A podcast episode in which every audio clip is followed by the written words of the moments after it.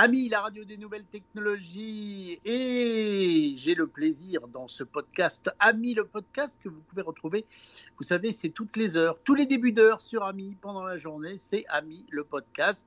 Et nous croisons de temps en temps, toujours avec un immense plaisir. Charles, salut Salut Guillaume, comment ça va?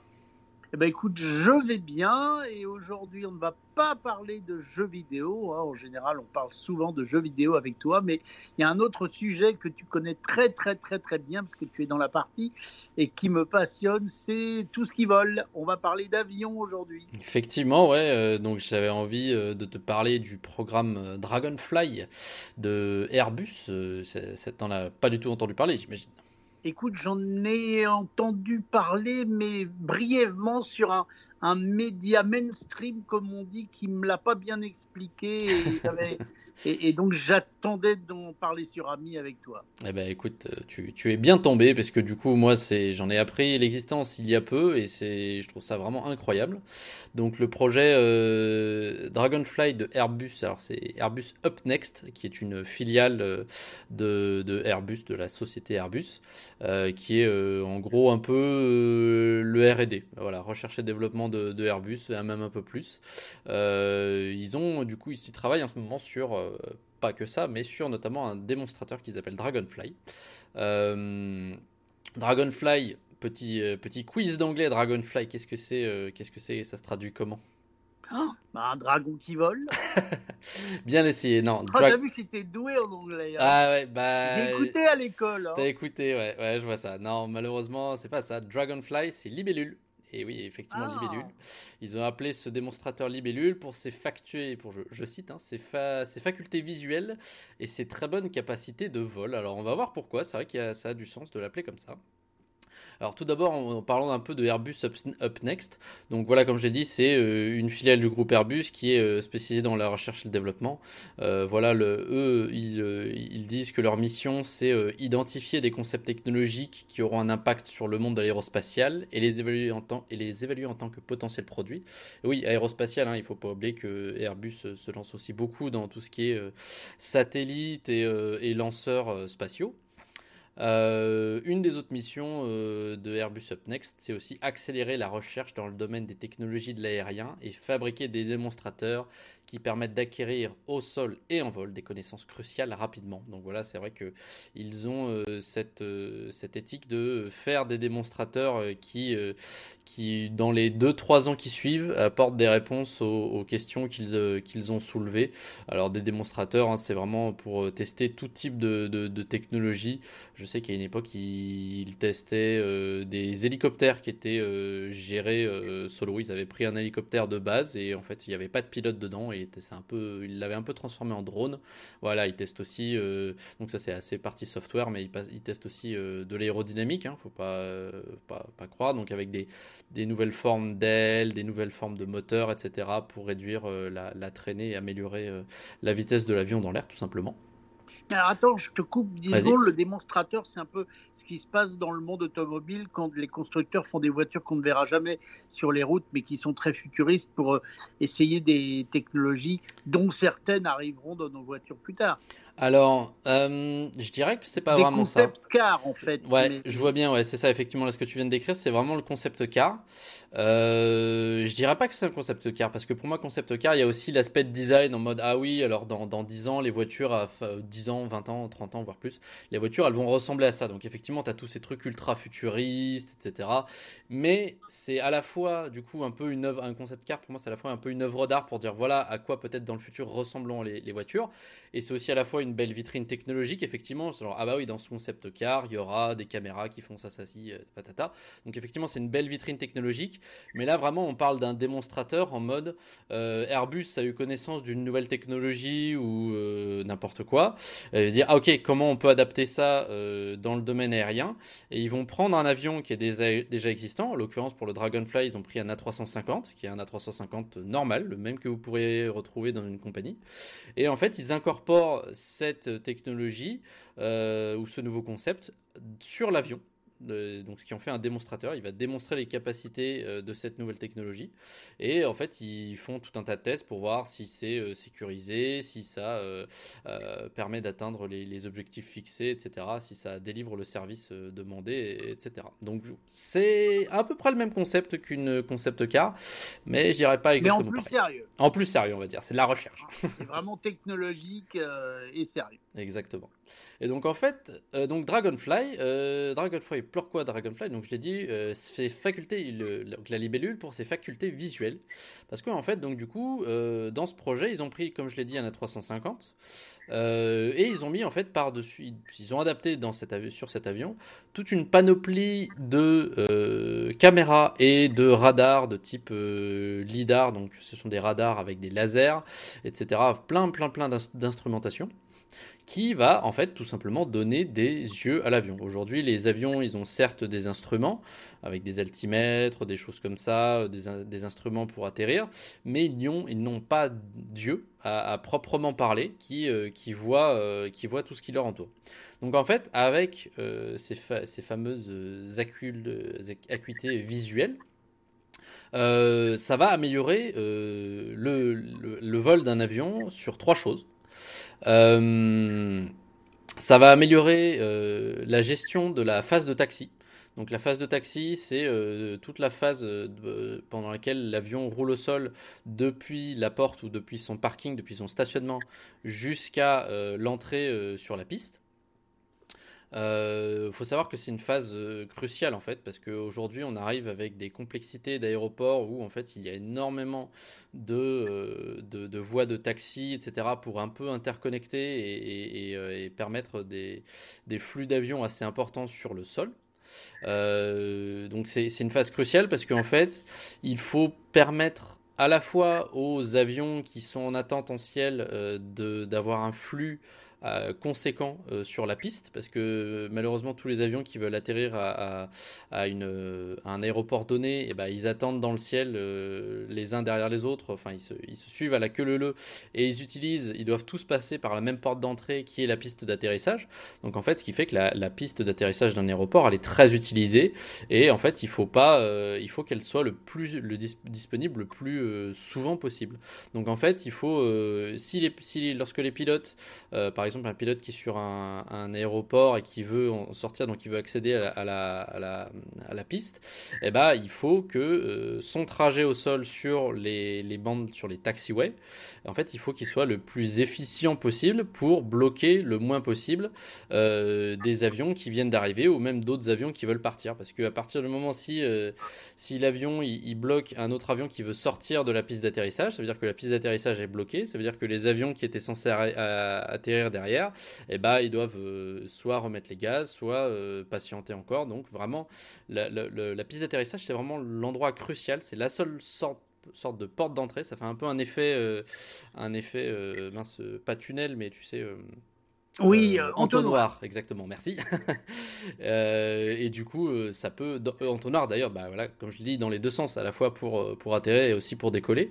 Et donc, en fait, voilà, c'est pour ça que c'est pour toutes ces raisons que la phase de taxi est, est cruciale pour les pilotes et qu'ils n'ont pas le droit à l'erreur. Parce que si le contrôleur aérien leur donne une certaine route sur les taxis en suivant certains, certains points de taxiway et qu'ils se trompent, bah, ça va être fatal et ça va avoir des répercussions sur beaucoup de vols. Euh, donc en fait, avec ses, euh, avec ses yeux, euh, en fait, ils vont, les, les, avions vont pouvoir, ils montrent d'ailleurs, c'est assez bien fait sur, sur leur site d'Airbus, sur le site d'Airbus Up Next.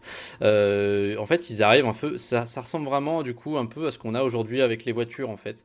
Je sais pas si tu as déjà eu l'occasion de, de, voir ça sur les Tesla, mais comment les, les Tesla et les voitures autonomes gèrent l'information qui ont aussi des lidars d'ailleurs, mais ils arrivent du coup, en fait, à partir du flux vidéo qui rentre, ils arrivent à euh, colorier ou à mettre des cadres autour de tous les objets qu'ils ont reconnus, en fait, en mode, euh, bah, pour des voitures, ah bah ça c'est un piéton, ça c'est un panneau, etc. J'ai reconnu le panneau, ça c'est la route, ça c'est les bandes sur la route qui vont guider ma trajectoire. tout est symbolisé en Exactement. fait. Le, lidar reconnaît que c'est un panneau, que c'est une route, que c'est un piéton. Tout à fait. Tout à fait. Ouais, bah, ils sont en train de mettre la même chose pour les avions au sol, donc c'est un peu un comme un autopilote. Enfin, alors, on, va en parler de ça après.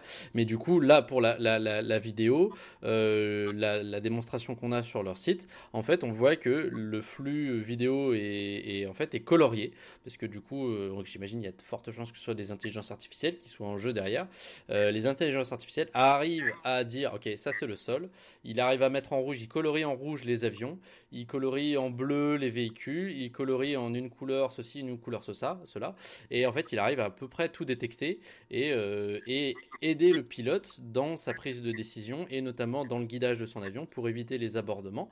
Euh, voilà, si deux, avions qui, rentrent en collision au sol, euh, même à basse vitesse, ça peut être dangereux et ça arrive, ça arrive de temps en temps.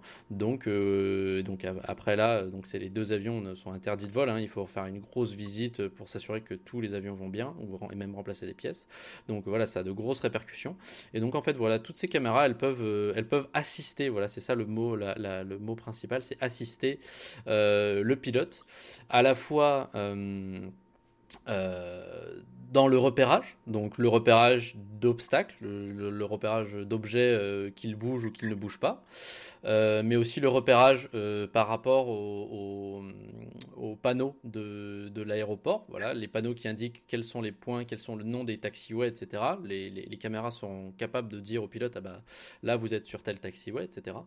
Euh, ça pourra aussi permettre de, de, de, proposer une assistance au pilote sur la vitesse et sur la trajectoire de l'avion. Voilà, les avions, je sais pas si tu as déjà vu un taxiway, mais il y a une sorte de ligne jaune au centre qui doivent suivre absolument. Euh, euh, ils doivent aussi pas dépasser certaines vitesses euh, au, sol. Et bah, et bah voilà, tout, tout le, programme Dragonfly pourra assister le pilote pour ces pour, pour, pour, ces phases-là, pour cette phase-là de taxi de cette manière. Et puis aussi, donc, comme je l'ai dit, la prévention d'abordement. Euh, une, autre, euh, une autre chose qui sera possible du coup avec ce euh, prototype et ce démonstrateur Dragonfly et qui sont en train de mettre en place, c'est l'atterrissage automatique tout simplement. en fait, donc il faut savoir aujourd'hui que les avions atterrissent grâce à, un équipement dont on a déjà parlé sur Ami lorsqu'on avait parlé, si tu te souviens bien, mon cher Guillaume, des fréquences, toutes les fréquences qu'on parlait de la 5G autour des aéroports. Tout à fait. Et on avait parlé d'un instrument euh, à bord de l'avion qui s'appelle l'ILS pour ILS, ouais, exactement, Instrument Landing System, qui est en fait tout simplement une série d'antennes radio qui sont positionnées près de la piste. Il y a une série d'antennes qui est posée, qui positionnée euh, soit à droite, soit à gauche de la piste, euh, à l'endroit, à la, longueur de la piste, là où l'avion, là où les roues de l'avion doivent toucher. Et il y a une autre série d'antennes qui est euh, disposée tout au bout de la piste, dans l'axe de la piste, mais tout au bout après la piste. et donc en fait, ces deux séries d'antennes vont envoyer un signal radio, vont envoyer plusieurs signaux radio à l'avion. Et en fait l'avion va les écouter. Et en fait euh, il va entendre différentes choses en fonction de son positionnement. Et donc en fait il va pouvoir du coup s'orienter dans l'espace euh, et, se, et, se, et se repérer tout simplement euh, vis-à-vis de la piste. Et va pouvoir notamment s'aligner avec la piste et faire en sorte que les roues de l'avion touchent au bon endroit sur la piste, au début de la piste et pas deux mètres avant la fin. Euh, donc c'est comme ça que ça marche. Le problème de l'ILS, on en a déjà parlé, c'est que c'est très très très très cher. C'est des technologies qui sont vraiment très compliquées parce que ça utilise des, interférences d'ondes, euh, radio, etc. Euh, donc il y a la mise en place et les technologies. Et puis il faut que les aéroports soient équipés. Parce que, voilà, c'est ça. Il faut qu'il y ait euh, une partie est dans l'avion, mais l'autre partie est sur l'infrastructure de l'aéroport. Exactement, oui, dans l'avion, ça coûte quasiment rien, mais c'est vraiment l'infrastructure de l'aéroport qui a déboursé beaucoup d'argent, notamment certes pour la mise en place, comme je l'ai dit, avec des, des, matériaux qui sont très coûteux, et aussi pour la maintenance. Je crois que c'est quasiment tous les ans ou tous les deux ans, euh, il faut que les ILS soient maintenus, et il faut qu'ils soient recalibrés, et il faut qu'il y ait un avion spécial qui, euh, qui passe et qui utilise l'ILS et qui est capable d'écouter et qui, euh, qui lui arrive à se repérer à la fois avec l'ILS mais aussi à la fois avec des GPS et des altimètres d'une manière très précise. Et en fait, il va, cet avion-là, il va être là pour dire si l'ILS est toujours en bon fonctionnement ou non. Bref, tout ça pour dire qu'avoir un ILS, c'est pas donné à tous les aéroports et c'est très coûteux. Et donc en fait, il y a aujourd'hui beaucoup beaucoup d'aéroports qui n'en sont pas équipés tout simplement. Sauf que pour le, les, c'est quand même incroyable parce que ça permet cette, cette, cet outil-là, il permet d'atterrir quasiment en tout temps. et du coup, pour les vols commerciaux, bah, c'est très demandé. Et donc, en fait, tout simplement, avec la, série de, caméras qui sera sur, qui est sur le démonstrateur Dragonfly, et eh ben en fait, euh, l'avion va pouvoir se positionner dans l'axe de la piste et va pouvoir atterrir au bon endroit, juste en regardant la piste et en voyant comment elle est orientée. Euh, alors tu vas me dire, bah oui, mais euh, par mauvais temps, comment on fait? un ILS embarqué en fait c'est comme un sort d'ILS embarqué, mais en fait, du coup, ça va permettre à un avion commercial de grosse envergure d'atterrir sur des pistes euh, qui ne sont pas équipées en ILS. Alors, on peut euh, commencer par penser à des pistes, euh, par exemple, je dis n'importe quoi, mais dans le, en Antarctique, parce que voilà, il y a des missions scientifiques qui sont envoyées là-bas régulièrement et qu'il faut approvisionner. Et, eh bah, ben, et je crois bien qu'on va pas installer un ILS en Antarctique, il n'y a aucun, il y a aucun euh, aucun intérêt de faire ça parce qu'il n'y a pas suffisamment de vols qui vont là-bas. Mais euh, chaque avion qui ira là-bas, il sera quand même bien content de pouvoir atterrir en toute sécurité.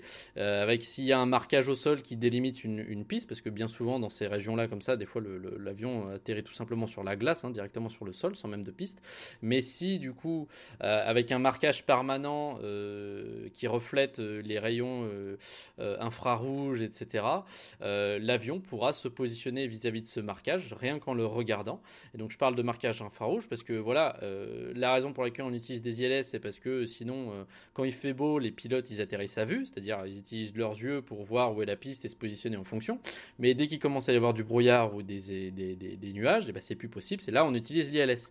Et donc on va me dire bah oui, mais les caméras du coup euh, c'est pareil, elles voient plus avec les nuages. Et ben ils ont développé des technologies qui arrivent à voir à travers les nuages et à travers les, couches denses de, de, de brouillard, etc. Notamment des caméras infrarouges et aussi des lidars et donc en fait, euh, avec cette information visuelle, euh, l'avion va pouvoir se positionner euh, pour être dans un atterrissage optimal en fait, tout simplement. donc c'est, ça va être vraiment une très bonne chose et en fait ça va ouvrir tout un horizon de possibilités parce que voilà, aujourd'hui, si tu es opérateur d'une compagnie aérienne, que ce soit du commercial où tu transportes des gens ou alors que ce soit du commercial où tu transportes des objets ou même quoi que ce soit, bah c'est prendre beaucoup de risques que d'envoyer un avion qui est très très cher sur une piste d'atterrissage où euh, bah, s'il y a des mauvaises conditions météo, ton pilote il va pas pouvoir assurer le truc, euh, ou même si les conditions sont bonnes, et eh bah, ça peut quand même servir d'une aide et, euh, délester la charge de travail des, des, pilotes. Donc si, si tu es une compagnie, bah, tu, tu, vas mettre tout de ton côté pour, pour faire en sorte que tu aies plus statistiquement de chances d'avoir un bon atterrissage. Donc ça va être une, une technologie qui va être, qui va être charnière, vraiment je pense.